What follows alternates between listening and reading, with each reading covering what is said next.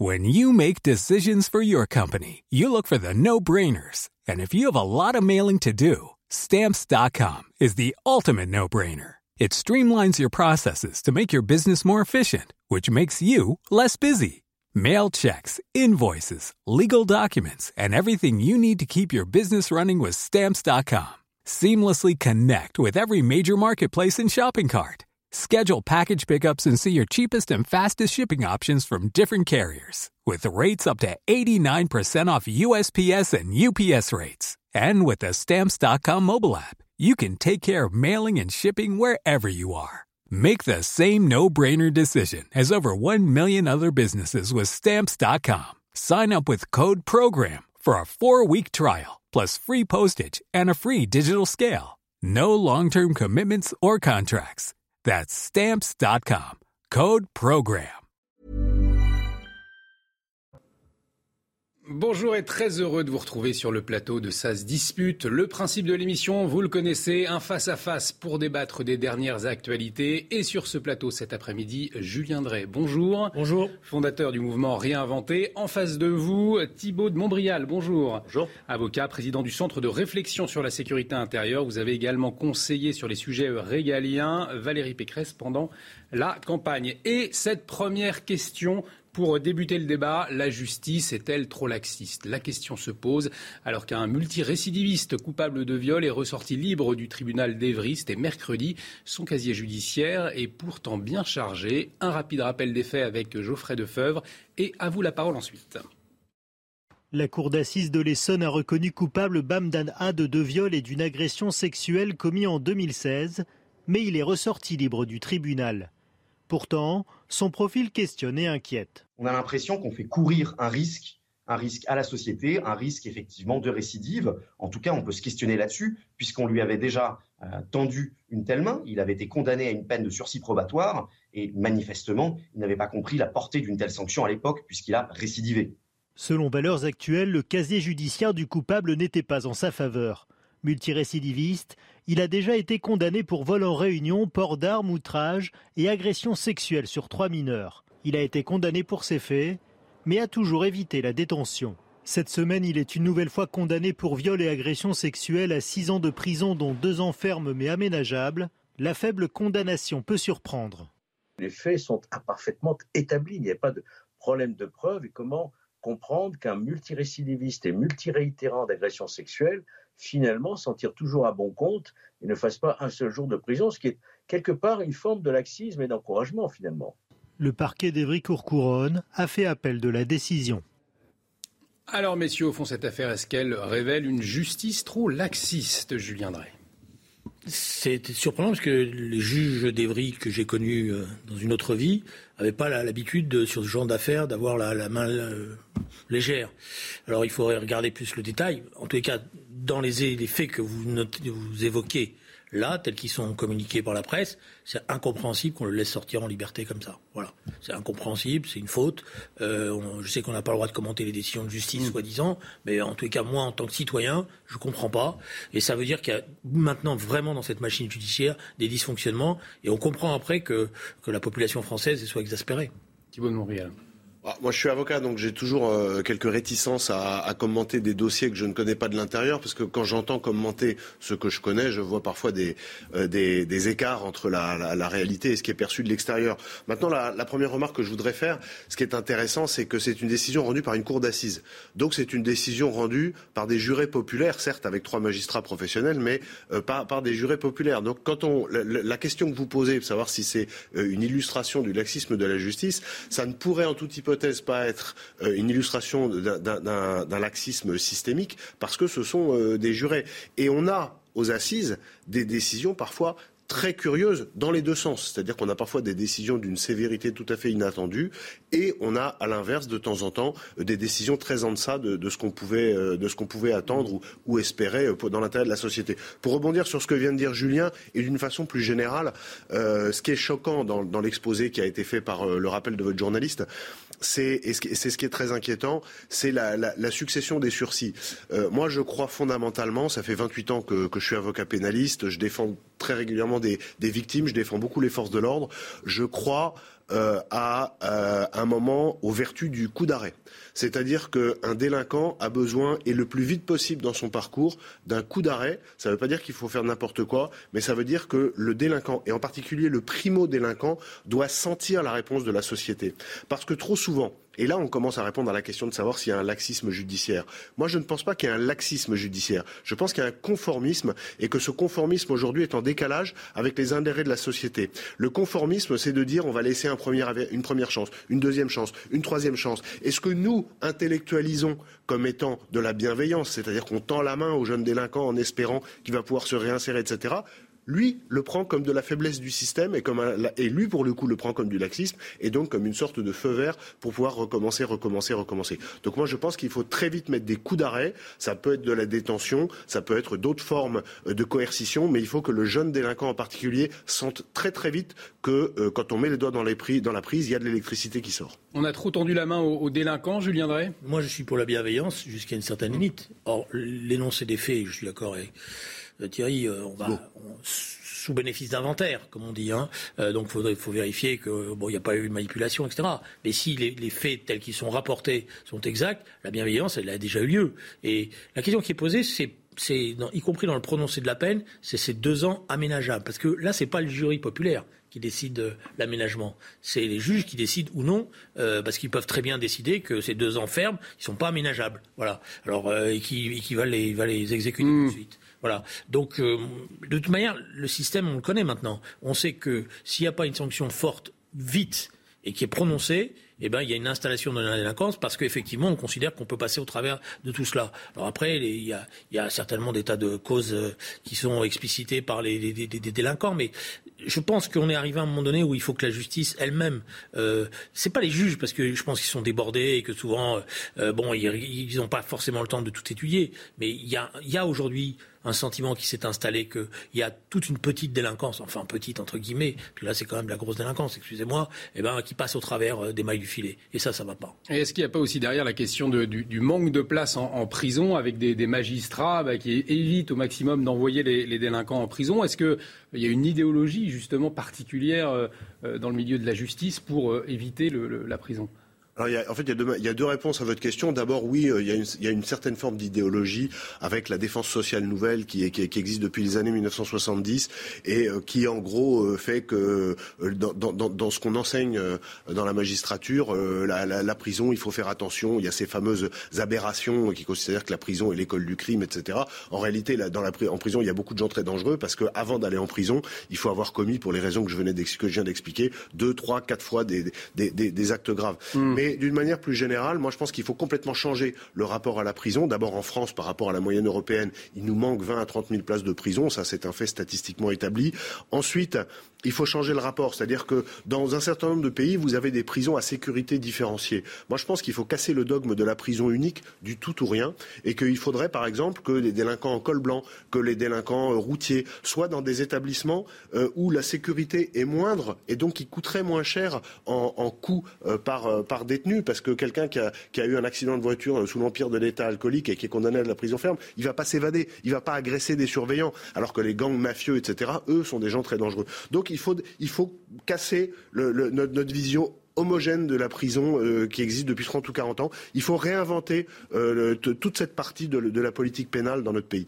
C'est ça l'enjeu, réinventer la politique pénale dans notre pays. Je pense que la question qui est posée, elle est bien posée, y compris, oui, il faut différencier les choses, parce que là, vous avez un délinquant euh, récidiviste qui passe au travers, et puis alors, vous allez avoir, dans un autre jugement, un jeune de 18-19 ans qui va arriver au mauvais moment, qui lui va prendre trois ans euh, ferme et qui va être précipité dans des prisons où il y a effectivement euh, des gens qui l'attendent pour euh, l'éduquer au mauvais sens du terme. Et on sait, alors c'est ça le problème, y compris, c'est vrai, euh, pour avoir été pendant des années le député où il y avait la prison de Fleury-Mérogis, c'est vrai que la prison c'est pas le, cadre idéal de réinsertion. Hein. Faut être normalement dans les missions de l'administration pénitentiaire, il y a les deux choses. Il y a la sanction et la préparation à la réinsertion.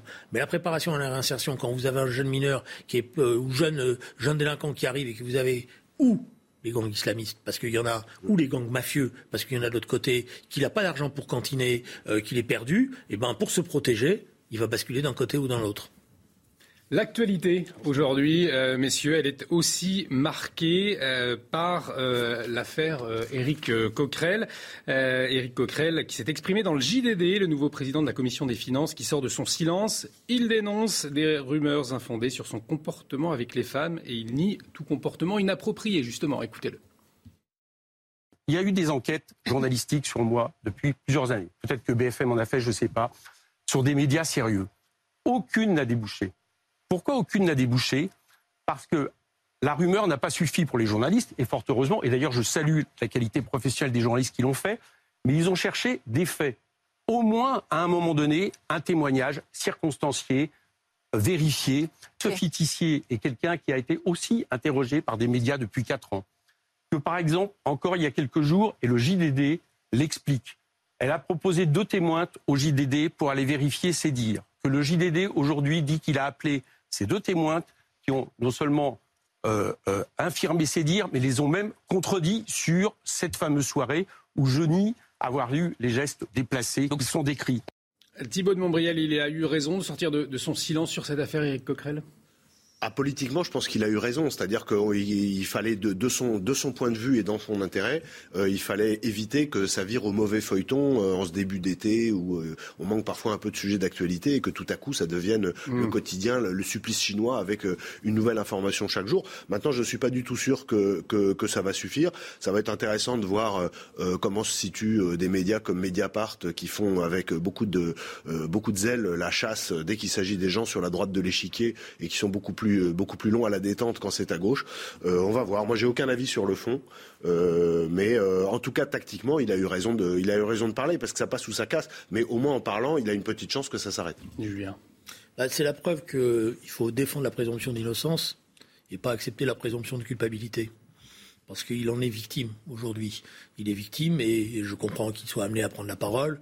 Moi, je combats les idées d'Éric Coquerel euh, sur bien des plans parce que je suis pas en accord avec lui. J'ai eu des relations très tendues quand il était élu mmh. à la région Île-de-France, mais je pense que ce qui est en train de lui arriver est insupportable parce que soit il y a des faits, soit il y a des plaintes, soit les choses sont établies soit cette rumeur lancinante permanente de il n'y a pas de fumée sans feu, etc., est terrible. Elle est, elle est épuisante, euh, énervante, et c'est pas ça défendre les victimes. C'est pas vrai, on on défend pas les victimes dans ces cas-là. Euh, on a fait des progrès dans euh, la, prise en considération de la parole des femmes. Il y a des choses qui étaient, voilà, euh, tout n'est pas parfait. Et d'ailleurs, je trouve que sa tribune, vous savez, j'ai beaucoup de désaccords avec lui, mais j'ai trouvé que sa tribune était assez équilibrée, y compris dans la démarche qu'il a de dire, nous, hommes de 50 ans, on est amenés aujourd'hui à regarder nos relations avec les femmes d'une autre manière parce que les choses ont évolué à juste titre et donc se remettre en cause. Chacun, à un moment donné, est amené à faire des examens de conscience, poser des questions, etc. Mais là, on est rentré dans un système où la, la dénonciation euh, prend le pas sur euh, l'enquête, sur les faits, et c'est insupportable. Alors, Sophie euh, Tissier, pour le moment, on le rappelle, il n'y a, pas de plainte, pas d'enquête. Sophie Tissier, c'est une militante de gauche et ancienne figure des Gilets jaunes qui a annoncé avoir fait un signalement aujourd'hui au comité de suivi des violences sexuelles de LFI quant au, comportement envers elle du député Éric Coquerel. Vous le voyez à l'image, son, son tweet. Est-ce que cela peut changer la donne, euh, Thibault de Montbrial bah, moi, ça me rappelle, euh, sur le fond, la réponse à votre question, c'est que j'en sais rien. On va voir comment, on va voir comment ça réagit. Mais ça me rappelle quelque chose qui a eu lieu, si vous vous souvenez, il y a à peu près deux mois, au début de la campagne pour les élections législatives, au moment des investitures. Il y avait le, le, le, le militant euh, d'extrême gauche, euh, Tahabouaf, qui avait été investi, je crois, à Vénissieux, de mémoire, en tout cas dans la région lyonnaise. Et il y, y, a tout un tas de, tout à coup, mais alors là, il n'y en a pas une histoire, il y a plusieurs histoires qui sont sorties.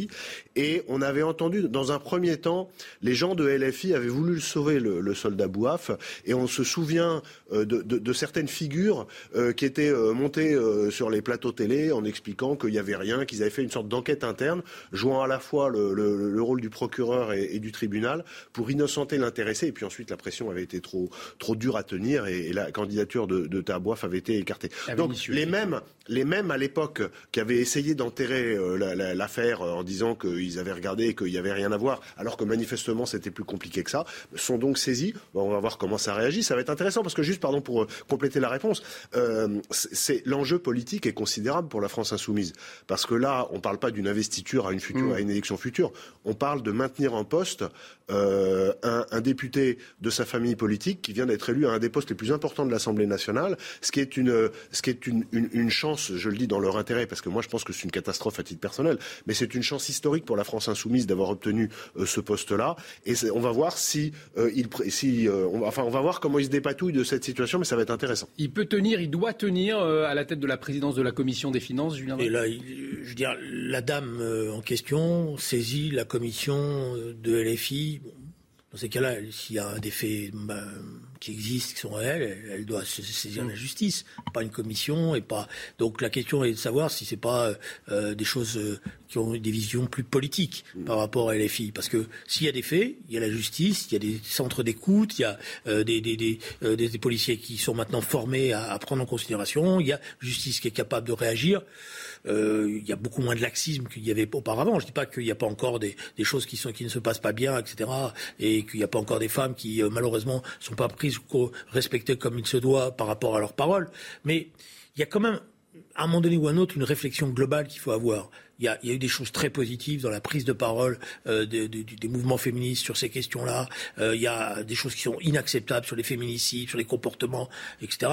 Mais on voit bien que la combinaison de cette prise de parole avec l'existence des réseaux sociaux et la manière dont sont instrumentalisés ces réseaux sociaux comme étant en devenant une sorte de tribunal populaire sur lequel chacun peut y aller et sans qu'il y ait aucune conséquence pour celui qui intervient sur ces réseaux sociaux et qui calomnie, est devenu problématique pour moi. Et un mot, un mot euh, pour répondre à Julien, parce que je suis d'accord avec, euh, avec ce qu'il vient de dire, et j'ajoute que c'est toujours pareil, la concomitance de calendrier est toujours très gênante, parce qu'on se dit, si jamais il y a des choses graves, bah, la, dénonciation d'un fait criminel, parce que c'est, soit, soit c'est du, du, délit lourd, soit c'est du crime, en fonction de la, qualification pénale, euh, doit être totalement indépendante d'un calendrier politique. Si quelqu'un se conduit mal, bah, il y a une plainte, il y a une enquête, quel que soit le, le temps politique par ailleurs. Là, c'est toujours euh, il y a toujours une sorte de, il y a une suspicion sur, la parole qui tout à coup se libère 24 heures après, l'annonce d'une promotion ou d'une élection politique. Euh, euh, voilà. Et puis là encore, euh, c'est vrai que cette femme saisit une commission politique, mais s'il y a des faits pénalement répréhensibles, que ne saisit-elle pas le, parquet? Alors les rumeurs qui partent souvent des, des, réseaux sociaux, ça veut dire quoi, Julien Drey? Qu'il faudrait davantage contrôler ce qui se dit sur les réseaux sociaux, notamment dans ce type d'affaires? Je pense que ça va être très difficile. En tout cas, il y a une réflexion et les, législateurs devraient se plonger sur cette question-là. Comment on arrive à au moins sanctionner quand il y a la preuve que ce sont des fake news, qu'elles ont été instrumentalisées, que pour que ceux qui les lancent euh, euh, ne se cachent pas derrière des comptes, euh, comment dire, qui sont masqués, etc. Et puis après, il y a des meutes qui se forment, etc. Au moins cette question-là, elle est posée parce que sinon, on va arriver dans des situations qui vont devenir de plus en plus difficiles et il y aura des drames humains. Il y a le drame des victimes, mais il y a aussi le drame euh, de ceux qui subissent ces campagnes-là euh, et qui peuvent être amenés à, avoir des, gestes terribles. Parce que, vous savez, euh, quand vous êtes soumis à ces campagnes et que vous n'arrivez pas à prouver votre, vous pensez que vous, vous êtes bien comporté, en tout cas vous n'avez pas fait les fautes qu'on vous reproche, ça ronge. Et ça peut ronger jusqu'à l'extrême. C'est la législation des réseaux sociaux qui est interrogée aussi aujourd'hui? Oui, mais il y a beaucoup d'efforts législatifs qui ont été faits. Le problème, c'est que le temps judiciaire euh, ne, ne, ne, ne, sera jamais équivalent au, au temps de l'effet de la rumeur. Mmh. Regardez l'impact, quelle que soit la façon dont cette affaire va se terminer. Euh, c'est un, ça a commencé mardi ou mercredi.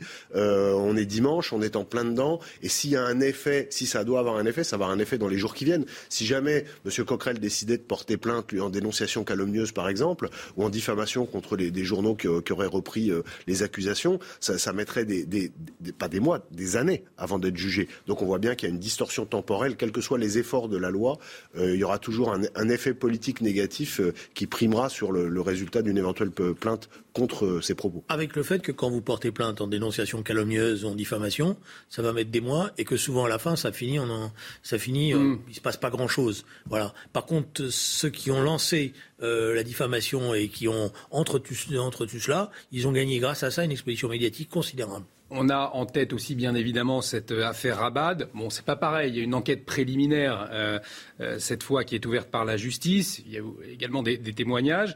Euh, mais au début, on était aussi dans, ce contexte de rumeurs et les mêmes qui sont plus cléments aujourd'hui avec Thierry Coquerel demandaient alors la démission de Damien Rabad, des, réactions donc à géométrie variable. Ah bah c'est sûr, mais là, euh, là, c'est le volet politique euh, euh, qui fait que les gens n'ont pas toujours une cohérence dans, la, dans le comportement face à ce, ce genre d'accusation. Maintenant, comme vous l'avez rappelé, à date, à date, hein, je dis bien à, ce jour, la situation, euh, de, le, cas de Damien Abad n'est pas le même parce que, euh, de ce que j'ai compris, il y a des plaintes de déposer. Donc il y a un calendrier mmh. judiciaire qui est en train de, s'établir, alors que pour Coquerel, il n'y en a pas ou pas encore. Justement, l'avenir de Damien Abad, euh, il, il, interroge, puisque l'actualité politique, c'est aussi le remaniement. remaniement imminent. Euh, dans tous les cas, ce sera avant mercredi, jour où Elisabeth Borne doit prononcer euh, son discours de politique générale. Euh, pas d'opposants a priori dans le nouveau gouvernement. Alors ce nouveau gouvernement, je viendrai avec qui? Pour quel cap? Ça, je pense que c'est le. J'ai pas la réponse à votre question avec qui. Et je pense d'ailleurs que c'est pas certain que ceux qui sont chargés de constituer ce gouvernement aient encore à l'heure où on se parle la réponse, à cette question. Je pense qu'il y a des consultations multiples de ce que j'entends, de ce qu'on me rapporte, de ce qui se dit. Il y a une volonté d'élargissement. Euh, alors certains disent de débauchage, d'autres disent de, de, de, coalition. Euh, c'est clair qu'on a une date maintenant qui est fixée. C'est euh, mercredi. Et c'est de la question de savoir si la Première ministre ira jusqu'à jusqu'au vote de confiance, qui là scellerait de manière publique l'existence d'une majorité. Et je pense que toute la question du gouvernement est conditionnée à cela. C'est-à-dire que pour le président de la République comme pour la Première ministre, euh, un échec ou un échec relatif serait évidemment une difficulté énorme dans les mois à venir parce que toutes les mesures seraient contestées et on voit bien l'agitation qui en découlerait. Donc je pense que la construction du gouvernement, elle est conditionnée à l'idée d'arriver à avoir un vote et un vote majoritaire. Des figures des LR, Thibault de Montbrial? Ah, ça, c'est l'avenir qui nous le dira. Je sais que les téléphones chauffent, hein, comme Julien vient de le dire. Maintenant, ce que, je peux vous donner, moi, c'est mon avis. Euh, je, pense que la droite a, raté une chance de, peser beaucoup plus que, ce qu'elle va faire dans les, dans, les mois, dans les mois qui viennent. Pourquoi? Parce que le président de la République, juste avant de s'envoler pour son périple international, a fait un discours un peu surréaliste sur le thème euh, bah, euh, débrouillez-vous entre vous et puis quand je reviens, vous me dites ce que vous avez décidé. Mais en réalité, la situation à l'Assemblée nationale, c'est le résultat des errances de, son positionnement euh, entre l'élection présidentielle et euh, les élections législatives. Et c'est à lui, euh, de, prendre ses responsabilités. Moi, si j'avais été parmi l'équipe dirigeante des LR, j'aurais profité de cette opportunité, il faut bien le dire, assez extraordinaire d'avoir un résultat qui n'est pas un bon résultat électoral et pour autant d'être en capacité de peser pour aller exiger des postes régaliens et, et pourquoi pas Matignon, pour aller exiger que quelques lois euh, dont nos électeurs, de, les électeurs LR, que les électeurs LR attendent et pour lesquelles ils ont voté à la fois à la présidentielle et aux législatives euh, sur la sécurité, sur l'immigration, sur la justice dont on parlait tout à l'heure, soient mises dans un pacte de gouvernement et on n'aurait pas eu une coalition, on aurait eu une cohabitation. Quitte à ce qu'Emmanuel Macron refuse. Mais à ce moment-là, c'est Emmanuel Macron qui aurait été le responsable de, la cacophonie qui va suivre. Je pense que là, euh, LR a, sur ce coup-là, ma famille politique, hein, puisque moi j'ai été candidat aussi LR aux aux élections euh, législatives. Ma famille politique a, manqué, euh, a manqué de courage et c'est dommage parce qu'on aurait mis le président de la République devant ses responsabilités et je, pense que ça, la situation le méritait. Manque de courage chez les LR J'allais dire, j'en trouve enfin un. Parce que ça fait 3-4 jours que dans les débats qu'on anime, je dis je ne comprends pas la position de LR. Voilà. Je pense qu'ils sont sur une position suicidaire parce qu'ils veulent être l'opposition, tout en sachant qu'ils sont euh, mordus au, euh, au jarret par l'existence d'un Front National qui va être au carré et qui va jouer toujours plus radical et que dans ces cas-là, on va au plus radical, euh, on ne va pas à la, soupe tiède. Euh, donc je pense que leur intérêt aurait été effectivement de poser les termes d'une cohabitation, euh, alliance, etc. Et que là, effectivement, je ne comprends pas la position des députés LR. Je le mais en, poser, pardon, hein, j'insiste parce que je, sais que ce que je vais dire après va être disséqué, en, en, position de force. C'est-à-dire il ne s'agit pas de, négocier trois strapontins avec une coalition où on, a le, on est la cinquième roue du carrosse. C'était vraiment l'occasion de, prendre la main. Et puis après, le président fait ce qu'il a à faire. mais euh, je pense que c'est une occasion ratée. Et encore une fois, ça n'aurait pas été trahir nos électeurs, puisque dans le deal précisément et proposé au président, ça aurait été d'exiger de, que soient votés des textes qui sont parmi les textes auxquels les électeurs de droite tiennent le plus. Mais les LR J'ajoute que ça aurait, ça aurait, pu permettre une clarification à gauche, parce que ça aurait évité que certains à gauche se disent, vous voyez bien, il on peut rentrer dans ce gouvernement parce que c'est en même temps, etc. Tandis que là, on va rester quand même un peu dans la, confusion. Mais le LR suffisamment puissant euh, pour euh, imposer euh, des choix au gouvernement?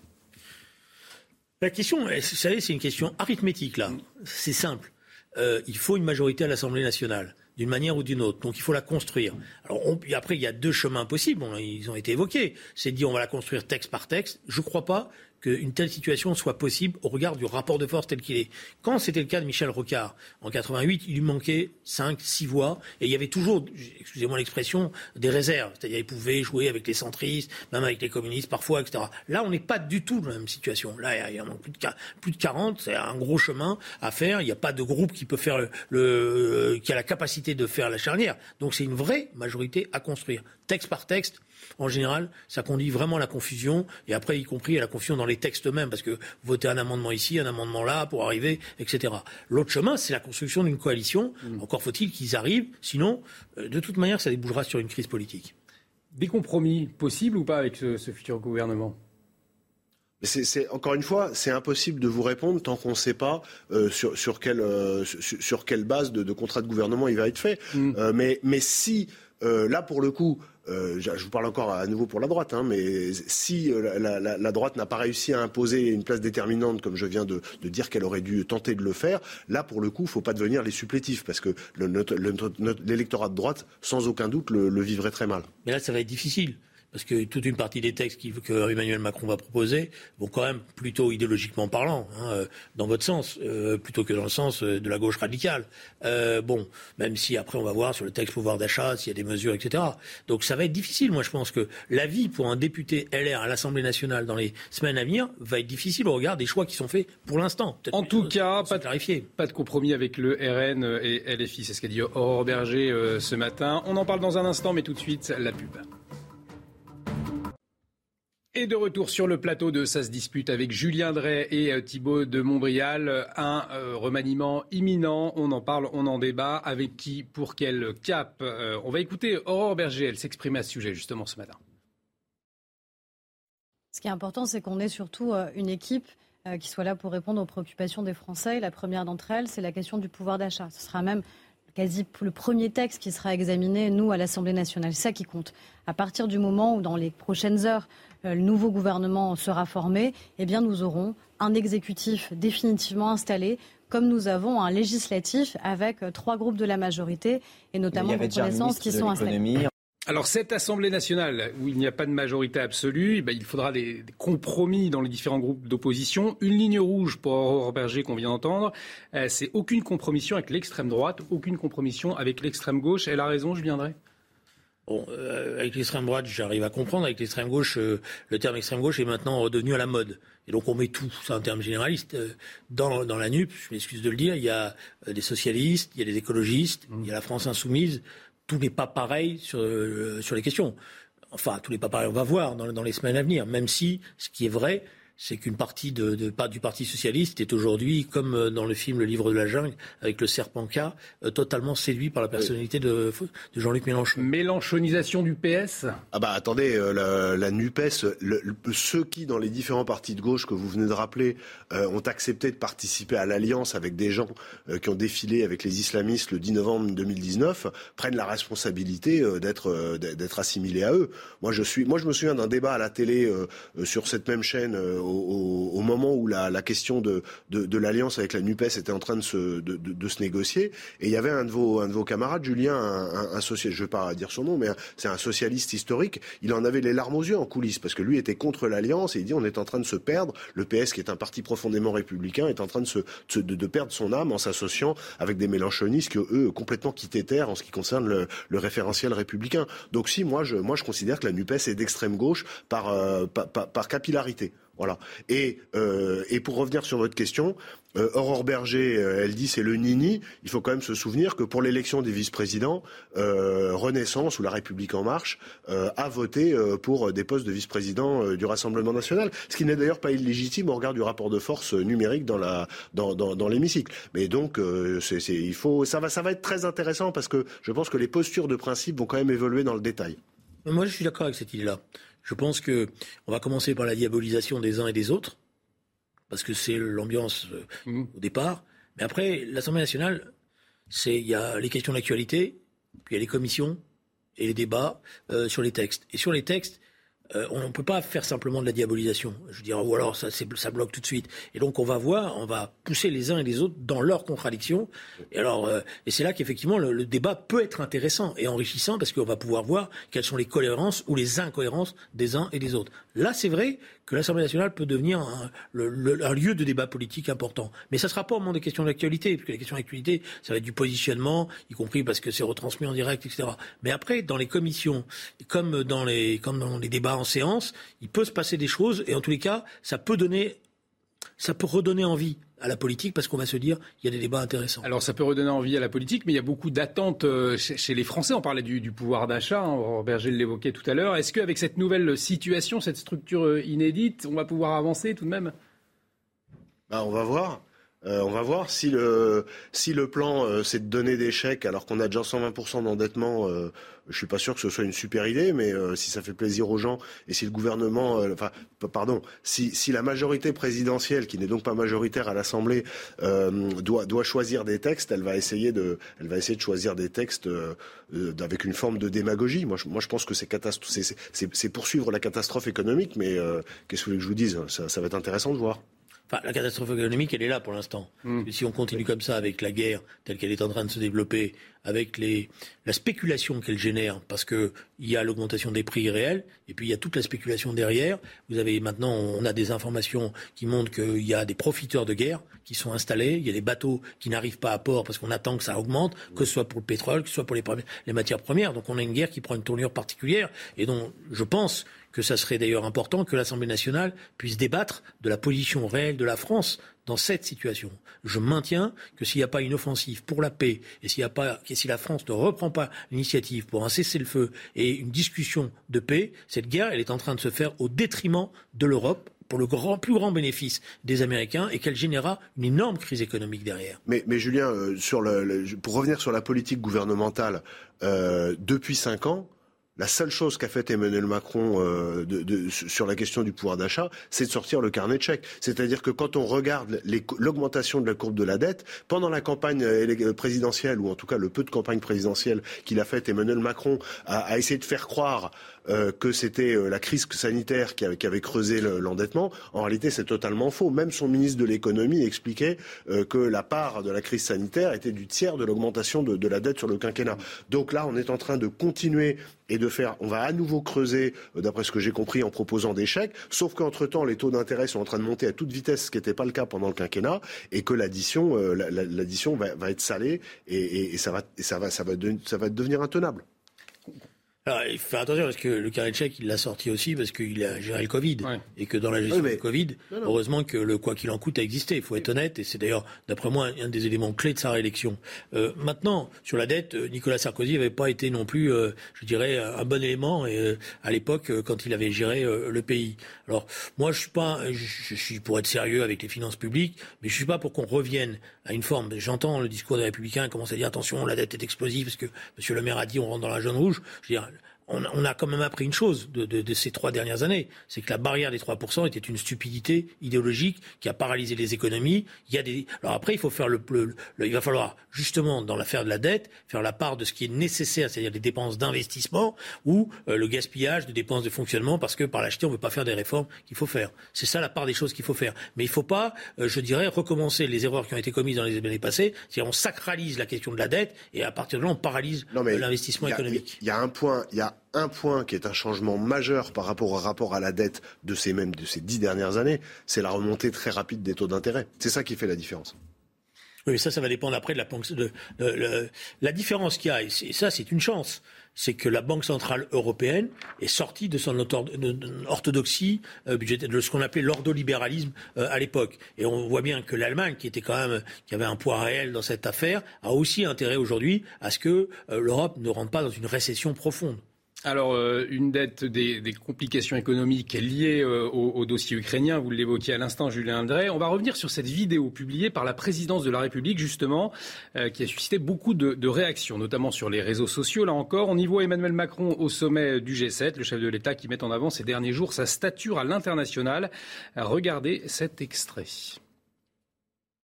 C'est ça qu'on doit discuter en G7. C'est comment on arrive à avoir des sanctions qui empêchent la Russie de financer son effort de guerre. C'est ça le but de nos sanctions.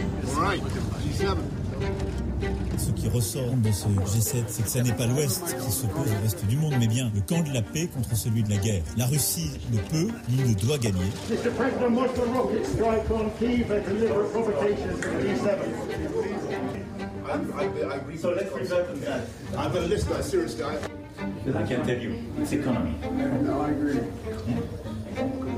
Il faut qu'on arrive à éviter que l'inflation, qu'il y a la guerre, ne rende la vie impossible pour beaucoup de nos compatriotes. Donc la réflexion qu'on a eue là sur trouver des solutions concertées pour baisser les prix de l'essence et du gaz, elle est essentielle pour le pouvoir d'achat et c'est la plus structurante parce qu'elle ne coûte pas d'argent aux contribuables et elle aidera le consommateur.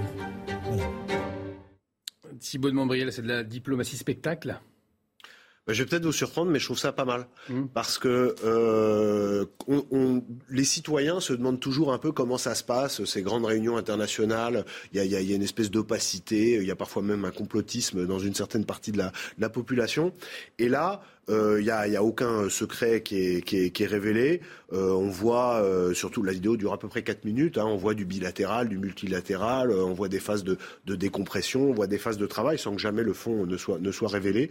Je, trouve ça, pas mal. Après, dans l'intérêt du président de la République, qu'il scénarise son, volontarisme, comme ils disent, euh, bah, il, est dans, sa logique. Moi, ça ne me choque pas. Ça me choque moins euh, que la vidéo qui est beaucoup moins à son avantage, qui a circulé euh, qui a été euh, capté par une télévision qui n'est pas euh, une, caméra complaisante comme celle-là, mais qui est une, chaîne indépendante, et où on le voit courir après le président américain en essayant d'attirer son attention, et d'ailleurs en n'y parvenant pas dans un premier temps, pour, tenir des propos sur le fond, qui là, pour le coup, alors soit il a fait de la mise en scène, soit c'était très imprudent, mais dans les deux cas, là, je pense que c'était une petite faute. A aussi, documentaire cette semaine qui, qui montrait le, chef d'État en action pendant ce dossier ukrainien. C'est utile pour les Français? C'est important? Oh, mais Bon, je ne je, vais pas faire le procès de, ce genre de communication. Euh, tout le monde en fait et, on comprend bien l'intérêt. C'est de, peut-être un peu d'expliquer ce qui est en train de se passer, de montrer une réalité, surtout à l'heure de, la transparence, euh, de la recherche de la transparence, ça peut être utile. On n'apprend pas grand-chose, il hein, faut être honnête. En mm. regardant la, vidéo, on voit qui se parle. Bon, ça on se doutait bien qui se parle, qui se parle plutôt de manière décontractée, bon, euh, et sans tabou, tant mieux. Maintenant, la question qui est posée, c'est pourquoi le président fait ça maintenant?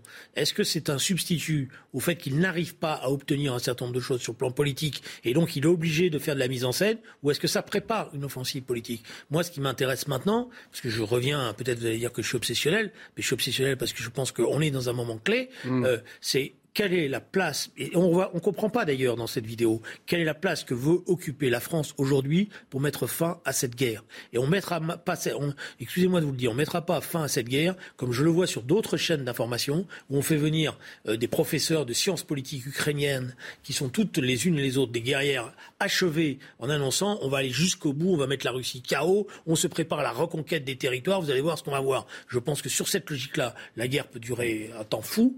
C'est les Ukrainiens qui en payent le prix parce que sur le fond maintenant c'est la population ukrainienne qui paye le prix, parce que la, la Russie a restabilisé son dispositif militaire et donc elle, reprend ses vieilles habitudes, c'est-à-dire elle bombarde, elle a les instruments qu'il faut pour ça, elle les a installés, et donc c'est le peuple ukrainien qui est en train de payer très cher euh, cette situation. Donc il faut avoir un dialogue avec le peuple ukrainien pour lui expliquer euh, la situation dans laquelle on est, et je pense que si on ouvre la porte de l'entrée dans l'Union européenne, et si même on accélère, c'est pour leur donner une issue positive, mais en même temps, la question est posée, c'est comment on arrive à retrouver la discussion la Russie. Et vous savez, dans cette vidéo, il y a une chose qui est intéressante, c'est qu'on voit les chefs d'État, etc. Mais de l'autre côté, rappelez-vous ce qu'on nous a raconté sur M. Poutine. Il y a trois semaines, une chaîne de télévision d'information, je ne pas son nom, mais elle va se reconnaître, nous a fait trois jours sur le cancer du pancréas de M. Poutine, nous annonçant que M. Poutine allait mourir, qu'il avait Parkinson, etc. Je m'excuse de vous le dire, mais si la médecine russe a des talents, elle en a des sacrés, parce que quand vous regardez M. Poutine, on n'a pas l'impression qu'il en a encore pour quelques jours à vivre. Mais vous voyez, c'était une intoxication montée par les Américains, comme ils l'ont fait à de multiples reprises. Moi, je ne suis pas un anti-américain primaire, mm. mais dans l'affaire irakienne, je rappelle les armes de destruction massive, je rappelle le, le rôle que ça a joué, y compris dans la déstabilisation de toute la région. Et là, on voit que l'Amérique, à nouveau, retrouve tous ses mauvais côtés. Et l'Europe se laisse, à travers les jeux internes à l'Europe, c'est-à-dire il y a un certain nombre de pays qui sont des pays frontaliers qui regardaient l'Europe, mais simplement comme une manière de sauver du bloc soviétique, mais pas comme une envie de construire un nouvel espace, qui jouent des rôles troubles. Je parle notamment de la Pologne. Thibault de Montbrial, cette vidéo, c'est aussi une guerre de communication dans ce contexte très compliqué euh, de guerre en Ukraine? Oui, enfin, je suis pas sûr que ça impressionne beaucoup euh, Vladimir Poutine ou, quiconque. Mais pour rebondir sur la question de, du contexte de la, de, de, la, guerre en Ukraine, qui est un, un dossier que je suis de près, euh, d'abord sur le terrain, il faut, il faut le dire, hein, les, les, les, Russes sont lentement mais sûrement. Euh, L'Ukraine est en train de perdre oui, militairement? c'est la tendance. Euh, il faut jamais, il peut se passer plein de choses, mais sur le terrain, la tendance, c'est que lentement mais sûrement, le rouleau compresseur russe est en train d'avancer. D'après les, informations qu'on a, les Ukrainiens euh, ont des pertes humaines euh, terribles. Euh, et ils ont beaucoup moins de, réserves que les Russes. Et puis euh, moi, il y a, quelque chose qui qui, qui m'inquiète, c'est que bien, sûr, on, soutient les, les, Ukrainiens et on a raison parce que par toute l'aide matérielle qu'on leur apporte. Mais je crains qu'on approche et, j'espère qu'on n'a pas dépassé le moment où euh, les, forces qui ont été mises, notamment par les Américains, au soutien des, Ukrainiens, font qu'il n'y a plus de marche arrière possible. Je m'explique. Euh, je lisais l'autre jour, par exemple, que les États-Unis ont fourni à l'Ukraine euh, entre le quart et le tiers de leur stock de missiles anti-chars. Or, le temps de recomposition du stock est d'à peu près 5 ans. C'est-à-dire que si on suit cette logique, on, va arriver à un moment où les États-Unis ne pourront plus faire autrement que, de faire en sorte que la guerre se poursuive, parce que si jamais il y avait la paix maintenant, ils ne seraient plus en état d'affronter la Russie dans les quelques années qui viennent, faute d'avoir le, le, matériel suffisant. Et l'autre chose qui m'inquiète et qui est un peu dans la même, dans la même logique, c'est que vous avez des pays comme la Pologne, comme les pays baltes, qui sont en train de, se, de se demander, euh, y, compris, euh, y compris publiquement, hein, par, par des chercheurs, par des politiques, etc., si ça n'est pas le bon moment, ce sont des pays qui sont frontaliers avec la Russie, qui ont une histoire commune terrible et très violente avec la Russie, et qui sont en train de se demander si l'affaiblissement supposé de la Russie actuellement avec ces quatre mois de, de conflit en Ukraine n'offre pas une fenêtre d'opportunité pour casser les jambes une bonne fois aux Russes pour être tranquille pendant 50 ans. Et je crains que ce genre de calcul, qui c'est des, des calculs calculs euh, qui, sont très irrationnels. Les situations peuvent dégénérer très vite. La façon dont la Lituanie euh, s'est mise à décréter qu'il fallait faire un semi-embargo sur les marchandises russes euh, qui arrivent à Kaliningrad, qui est l'enclave russe sur la, sur la Baltique, tout ça fait que il y, a, un mélange explosif qui est en train de, se mettre, un mélange détonnant qui est en train de se mettre en place. Il y a eu des bombardements sur le territoire russe depuis quelques jours dont on parle très peu. Les Russes d'ailleurs communiquent assez peu dessus aussi. Mais il se passe, il y a un accroissement de la tension qui est peut-être aussi dû au fait que les Ukrainiens sont en difficulté. Et je pense qu'on est vraiment à la croisée des chemins, mais que cette affaire pourrait prendre un, tour beaucoup plus compliqué, y compris pour nous dans les semaines qui viennent, si, si on garde si garde pas la raison et si on n'appelle pas nos amis ukrainiens à la raison aussi, parce que les Ukrainiens, ils sont dans leur logique, ils sont dos au mur, ils ont subi des horreurs depuis quatre mois, et donc ils ne veulent pas entendre de pourparler de paix. Mais je pense que je pense que c'est des questions qui doivent se poser. Mais justement, cette troisième voie, chère à la France, elle peut encore peser, Julien Drey, aujourd'hui? Quand on voit Emmanuel Macron sur ses vidéos discuter, échanger... Il y a un moment donné où c'est clair, où les premières heures vont être difficiles et y compris en France, dire ce qu'on est en train de se dire va nous amener immédiatement des réactions très violentes de, de, de, tous ceux qui nous disent vous êtes en train, ça y est, de faire avec l'Ukraine ce qu'on a fait avec la Pologne, la Tchécoslovaquie dans les années 30, etc., avec des comparaisons historiques qui sont totalement, d'après moi, infondées. Et donc, euh, vous allez être sous cette pression-là, et en, en, général, on baisse la tête, on dit bon ben non. Euh, mais il y a un moment donné où je pense qu'être responsable politique, c'est dire la vérité. La vérité militaire, c'est que les Russes sont en train de faire ce qu'ils ont fait, y compris pendant la Deuxième Guerre mondiale. C'est pas la question des pertes humaines qui est un mm. problème pour eux. Je rappelle qu'ils ont perdu 11 millions de femmes et d'hommes dans cette guerre, plus que les nazis, mais ils l'ont gagné parce qu'ils avancent et euh, il y a une forme d'honneur russe euh, qu'on a, qu'on a ressuscité Parce qu'on a ressuscité. On a, pendant un temps, dans cette guerre, on a dit, ça y est, il y a une nation ukrainienne qui s'est formée, il y a une conscience euh, nationale, etc. Mais toutes les informations qu'on a maintenant de ceux qui regardent ce qui se passe en Russie vous disent d'abord qu'une grande majorité de la population est derrière Poutine, qu'il a repris la main, que les sanctions économiques, elles pèsent quasiment pas. Vous allez à Moscou, vous trouvez tout ce que vous voulez dans les magasins. Qu'il a même des circuits économiques qu'il a reconstitués, notamment sur le pétrole, avec des alliances nouvelles avec les BRICS, avec le Brésil, avec euh, la Chine. Et finalement, il est en train, d'un point de vue, au, départ on disait il est isolé, et on est en train de se rendre compte qu'il est loin d'être isolé. Il a reconstruit des systèmes, et je pense que, d'ailleurs, les Chinois jouent parfaitement le jeu dans, dans cette affaire-là. Ils reçoivent, ils, voilà. Donc l'Amérique, d'après moi, comme d'habitude, fait n'importe quoi sur le plan diplomatique. Ça fait 50 ans que ça dure. Euh, ils sont en train de, de, mettre le monde dans des, dans des situations catastrophiques, et en général après, ils s'en vont et ils laissent le reste faire. Regardez ce qui s'est passé en Afghanistan. En tout cas, des conséquences directes pour les Français. Cette guerre euh, en Ukraine, c'est l'inflation qui ne cesse de, euh, de, galoper. Et puis, eh bien, les, les salariés euh, demandent des, des, hausses de salaire et se mettent en grève. Ça a été le cas hier, notamment à l'aéroport euh, Charles de, Roissy-Charles de Gaulle à, Paris, le, même scénario attendu la semaine prochaine. C'est les pompiers qui travaillent sur les pistes qui demandent, eux, une revalorisation salariale. ces grèves, lors des départs des, en vacances, messieurs, elles impactent de très nombreux Français. On l'a suivi hier sur CNews. Il faut y mettre fin ou au contraire, ça permet de mieux entendre ces revendications salariales, cette souffrance de certains salariés c'est la vieille tradition française, quelle que soit la, quelle que soit la légitimité du, de la revendication, de, de, de prendre en otage, de prendre en otage le, le consommateur, euh, le voyageur, etc. Euh, D'ailleurs, euh, si vous avez lu le JDD aujourd'hui, Bernard Thibault, qui est intégré à l'équipe de, des Jeux Olympiques 2024, il met déjà en garde contre les grèves qui pourrait y avoir pendant les JO de 2024. Euh, donc, il y a déjà le chantage à l'avance sur sur des grèves.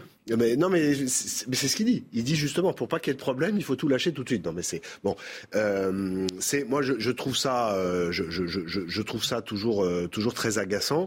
Et j'ajoute que ça va, les choses ne vont pas s'arranger. Pourquoi? Parce que si on fait le lien avec notre le début de l'émission où on parlait de la situation politique, ce qui risque de se passer, c'est que euh, s'il y a des textes qui sont votés avec des, des, des, des, alliances qui, qui excluent la Nupes, eh bien, les Mélenchonistes ont déjà annoncé que euh, le quatrième, le cinquième, le sixième tour, il serait dans la rue. Et quand on voit les, positions euh, euh, parfois très très extrêmes de certains jeunes députés de la France insoumise sur certains sujets, je, je, pense que la France insoumise va souffler sur les braises et va, et va, va combiner la pression à l'Assemblée nationale et la pression dans la rue dès qu'elle en aura le, dès qu'elle en aura la possibilité. Et je pense effectivement que les prochains mois vont être extrêmement compliqués. Cette grande sociale.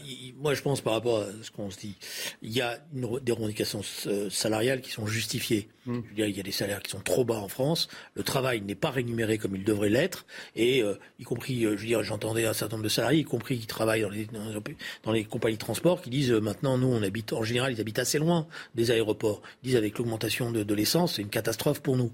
Donc, ce qu'on peut reprocher, c'est aux compagnies, aux directions des compagnies aériennes, comme elles auraient dû le faire, c'est d'avoir d'anticiper situation en ouvrant de vraies négociations salariales. Parce qu'il y a la responsabilité peut-être des salariés qui prennent en otage, mais il y a aussi des directions euh, d'entreprises qui doivent à un moment donné aussi jouer leur rôle citoyen, c'est-à-dire d'ouvrir des discussions, de faire des plans euh, de redistribution, euh, de revalorisation salariale, pas d'attendre la dernière minute en pensant, parce que c'est ça la mauvaise idée qu'il y a dans toute une partie, pas tout le monde, mais dans un certain nombre de patrons, c'est de dire ça va, la grève va être impopulaire et je vais bien m'en sortir. Non, la grève est impopulaire, on s'en sort pas bien. Et on n'a pas été capable de reconstruire euh, des relations sociales. On a pourtant voté des textes qui permettent des alertes, des prises en considération, etc. Mais vous voyez bien qu'à chaque fois, ces textes, finalement, ils sont pas opératoires. C'est une culture d'entreprise qu'il faut rétablir.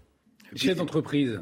Et puis là, de toute façon, euh, l'augmentation des prix et l'inflation est telle que la, les conséquences sur les salaires, elle est, elle est absolument inéluctable. Donc autant, autant négocier, discuter et le faire vite, puisque de toute façon, il va y avoir besoin de le faire. Mais les chefs d'entreprise, ont leur part de responsabilité aussi? Bah, Quand vous voyez les dividendes qui sont redistribués et le, la, la, la, course au profit maximum autour de ces dividendes, oui, il y a une part de responsabilité. Et quand vous voyez qu'un certain nombre de multinationales passent au travers de toute fiscalité, hein, et en profitent allègrement. Alors, on dit attention, c'est des piqûres de moustiques sur l'éléphant, hein, les taxes qu'on a mis sur Apple, etc. Oui, il y a un problème qui est posé. Il y a un problème qui est que les inégalités sociales ont jamais été aussi fortes, et surtout la concentration de la richesse dans les mains de quelques-uns a jamais été aussi forte. et le problème, c'est toujours la même chose, c'est que c'est les classes moyennes qui payent, parce que tout le système de chèques, etc. Finalement, c'est toujours les classes moyennes qui payent. Il faut quand même rappeler euh, qu'il y, y, a énormément de petits patrons qui font partie des fameuses euh, classes moyennes, euh, les, les, PME, les TPE, les indépendants, euh, les commerçants, et que chez ces petits patrons-là, et c'est pas péjoratif dans ma bouche, euh, il faut aussi assurer euh, de quoi, de quoi vivre à la fin du mois. Hum, et c'est la grande difficulté de la situation actuelle, c'est qu'il va y avoir des conséquences inéluctables dans tous les branches, dans toutes les branches d'activité de cette hausse des prix et de cette inflation sur les relations dans toutes les entreprises, les grandes comme les petites. La question c'est en ce sens-là que la question, effectivement, je suis d'accord, les artisans euh, et les petits patrons, euh, ils dorment pas la nuit parce qu'ils savent pas souvent comment ils vont faire pour euh, euh, finir fin de mois. Alors là, il y a un autre responsable qui lui s'en sort parfaitement encore comme une fois, c'est notre système bancaire qui lui est totalement indifférent aux problèmes des petites entreprises, etc., a fait des, a fait des bénéfices considérables. Vous savez que aujourd'hui, quand vous discutez avec des dirigeants de banque, ils vous disent qu'ils gagnent plus d'argent sur les comptes déficitaires que sur les autres et sur les incidents bancaires. Vous savez le, quel est le montant des bénéfices réalisés par les banques sur les incidents bancaires? Dites-le nous. Plus de 2 milliards d'euros cette année. 2 milliards d'euros sur des gens qui sont en difficulté. Mmh. Ça, c'est, pour moi, c'est inacceptable. Je suis pas sûr que la crise économique qui s'annonce épargnera les banques. En tout cas, est-ce qu'on peut s'attendre à un mouvement de, de grogne sociale encore, hein. Mouvement de grogne sociale important à l'entrée. Est-ce que euh, on a vu hier cette grève des salariés à l'aéroport Roissy Charles de Gaulle Est-ce que ça peut s'étendre? Est-ce qu'on peut avoir une rentrée mouvementée et notamment aussi dans, dans, dans ce contexte politique particulier? Moi, je ne crois pas à la capacité. Euh, on n'est plus dans, le, dans, les années 60 où le Parti communiste avait une influence directe sur le mouvement syndical. On se souvient et donc la capacité de peser. Je ne pense pas que la France insoumise ait cette, euh, ces relais-là. Et donc, je ne crois pas à l'idée qu'il y ait des boutons et ils vont appuyer et puis ça va descendre dans la rue. Mais il y a une contestation sociale qui est là et qui est justifiée par tout ce qu'on qu s'est dit. Est-ce que ça va donner lieu à des grands mouvements d'ampleur? Vous savez, dans les difficultés dans lesquelles on est, c'est pas sûr que les gens ils aient beaucoup de, ils puissent se jouer avec leur parce que dans la grève, il y a ceux qui en profitent peut-être, euh, qui voilà, mais il y a aussi beaucoup de pertes. Hein. Je veux dire, ceux qui font grève, ils perdent de l'argent et les fins de mois, elles sont difficiles. Voilà. Ça, et ça... quand vous gagnez pas beaucoup, euh, un, deux jours de grève, ça commence à compter. Hein. Je pense que ça dépend, euh, ça, ça, va dépendre du contexte politique. Est-ce que pour des raisons liées à l'actualité parlementaire, la France insoumise va souffler un peu sur les braises? Tout ça, c'est des interrogations. La réponse peut être positive. On ne sait pas, c'est une possibilité. Par contre, je pense que si jamais cet automne et cet hiver, il y a des pénuries à cause de tout ce qu'on vient de se dire sur la mmh. situation internationale, sur euh, la spéculation aussi dont Julien a parlé tout à l'heure. Mais quelles que soient les raisons, s'il y a des pénuries, alors que la France n'a pas connu de pénurie euh, depuis des décennies, euh, là, là, pour le coup, tout est possible. Ah, il y aurait de la mauvaise humeur. Aura de la mauvaise humeur, euh, bien évidemment, et puis aussi de l'inquiétude pour nos, nos, générations futures. Oui, c'est pour ça. Non, mais euh, il y, aura, y, aura, de la mauvaise humeur et de l'inquiétude, et ça peut se traduire très vite par des, par des, par des mouvements sociaux extrêmement durs, qui sont d'ailleurs quand même, qui commencent à être un petit peu anticipés par nos services de renseignement. Il faut quand même en avoir conscience. On peut s'attendre, il nous reste quelques secondes, Julien Drey, pas de mouvement gilet jaune, type gilet jaune à l'horizon, selon vous? Pas pour le moment. En non, tout cas. Je, moi, je, personne n'est capable mmh. de, de, Mais vous ne le sentez pas non, je ne sens pas la, la grève générale euh, mmh. traditionnelle euh, se mettre, se préparer et quasiment la grève générale insurrectionnelle, etc. Je sens de la mauvaise humeur. Je justifie encore une fois pour une grande partie de la population, parce que les conditions de vie sont très difficiles sont en train de devenir de plus en plus difficiles. Je sens que, en même temps, euh, chacun euh, compte sa fin de mois et, et calcule euh, comment il va s'en sortir. Donc ça ne veut pas dire qu'on va pousser tout de suite à des actions. Mais si le gouvernement, lui, ne répond pas, le risque le majeur pour lui, c'est des jacqueries. C'est ça le danger oui, le plus ça, important. C'est-à-dire des flambées brusques, extrêmement violentes, mmh. et là, euh, personne ne sait maîtriser. On n'a on a jamais été dans l'histoire contemporaine devant tant d'inconnus. Un grand merci à tous les deux. Merci Julien Drey, fondateur Mouvement Réinventé. Merci Thibault de Montbrial, avocat, président du Centre de réflexion sur la sécurité intérieure. Merci d'avoir échangé, débattu dans sa, dans sa dispute. Dans un instant, euh, face à Dornelas, avec Charlotte Dornelas, bien évidemment. Et c'est présenté par Samy Sfaxi. Très belle soirée sur CNews. Retrouvez tous nos programmes et plus sur cnews.fr.